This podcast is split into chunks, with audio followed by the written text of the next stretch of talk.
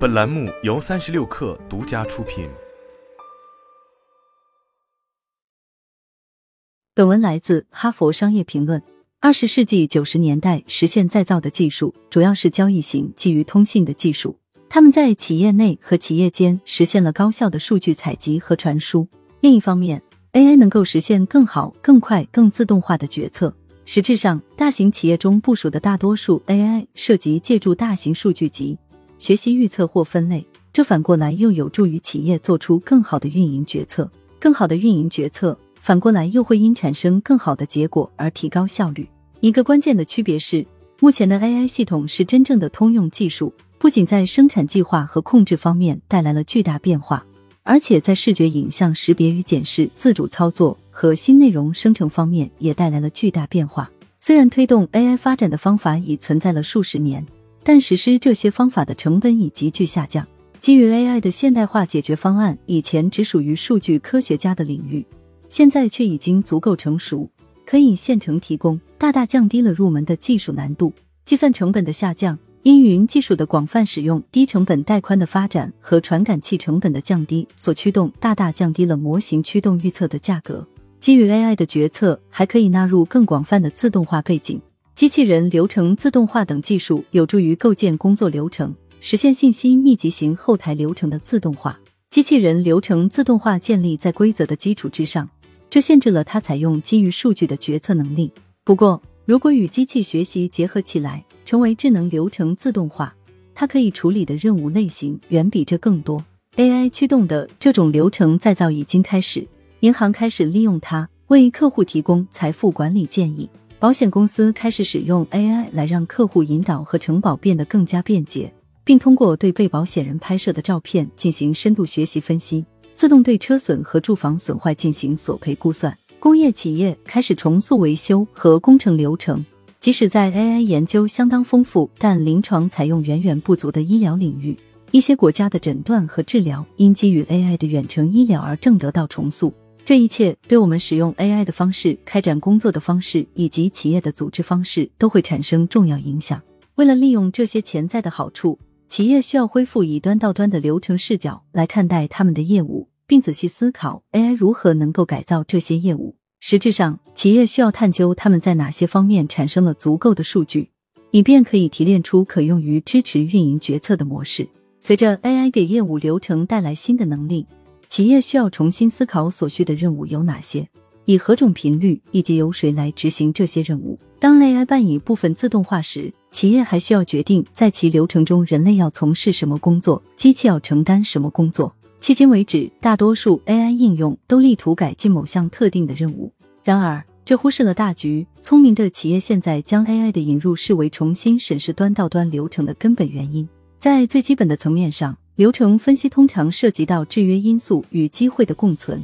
比如，在新加坡的星展银行，交易监控经理在一次采访中表示，他们对银行监管机构要求的基于规则的系统在识别结果中的高误判率感到失望。这是制约流程的一个不可避免的因素。但他看到了一个机会，即可以通过机器学习，利用 AI 来预测每个肯定结果存在的欺诈风险，并对其进行评分。欺诈概率低的交易可以简单放进一个冷却器里几个月，看看他们是否在同一个客户身上重复出现。基于机器学习的 AI 系统用于检测异常值，这在欺诈侦测领域早已有之。可是，当机器学习系统与新的工作流程平台和关系网络分析系统相结合时，监视分析师的生产率提高了三分之一。另一个很好的例子在壳牌公司，我们中的一个人在该公司领导 AI 计划。长期以来，壳牌一直是一家注重流程的公司。目前正致力于在供应链、运营和维修保养等领域开展一项重大的 AI 计划。作为其中的一部分，壳牌正在再造其工作流程。比如，我们可以看看能源及化工厂、管道、海上设施以及风力和太阳能发电厂的监测和检查工作。这项工作过去完全由检查员和维修技术人员亲自完成，但 AI 可以缓解这一制约因素。现在。许多低附加值的检查任务可以由机器人和无人机远程完成。壳牌公司的一些设施实在太大，过去需要花费数年时间来手动检查所有的东西。现在他们开始引入无人机和机器人来实现这些流程的自动化，并帮助缩短周期。由于这些变化，检查员和维修技术人员现在可以重新思考他们的日常工作。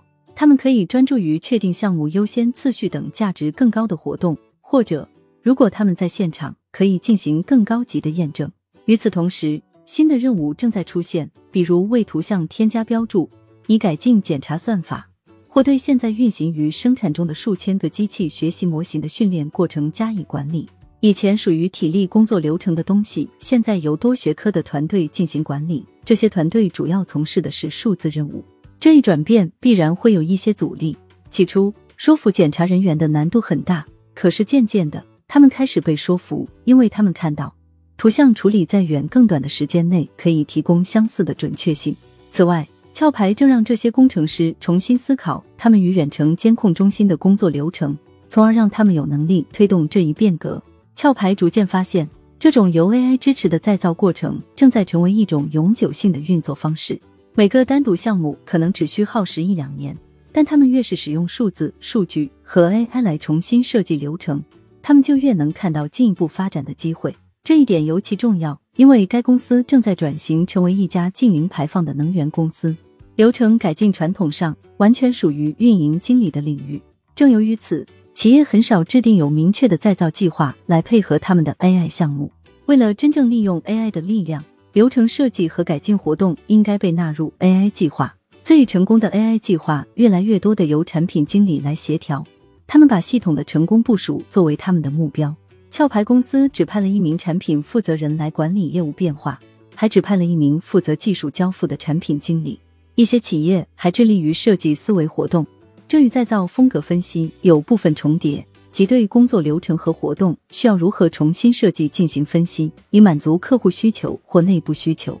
虽然我们已经看到了流程再造与 AI 开发同步进行的诸多例子，但还没有足够的企业认识到流程改变的必要性。无论这是否被称为再造。更明确的表示流程再造的作用和活动，包括高层设计、具体的工序流程、前后成本与周期时间的衡量，以及分析所需的技能和培训，会十分有用。这些活动对 AI 项目的成功实在太重要，不能心存侥幸。由于以自动化为重点的项目对工序流程有直接的影响，而且相比其他形式的 AI，更有可能只会发生渐进的改变，所以他们更可能包括一套正式的流程改进步骤，比如。在 Voya Financial 公司，流程改进团队内部有一个自动化卓越中心。任何自动化项目都要先经过流程改进工作之后才能进行。该团队的负责人向我们表示，该公司的自动化既是面向流程的努力，又是一项技术活。我们发现还有好几家公司将流程改进与自动化结合起来。不过，我们还希望看到更激进的流程变革与机器学习等更强大的 AI 技术相结合。AI 正迅速成为一种无处不在的技术，一旦炒作偃旗息鼓，它会成为与企业资源规划系统、统计包甚至电子表格一样的正常事物。AI 平台可以被为数更多的企业用来再造他们的流程。AI 是实现目的的一种手段，本身并非目的。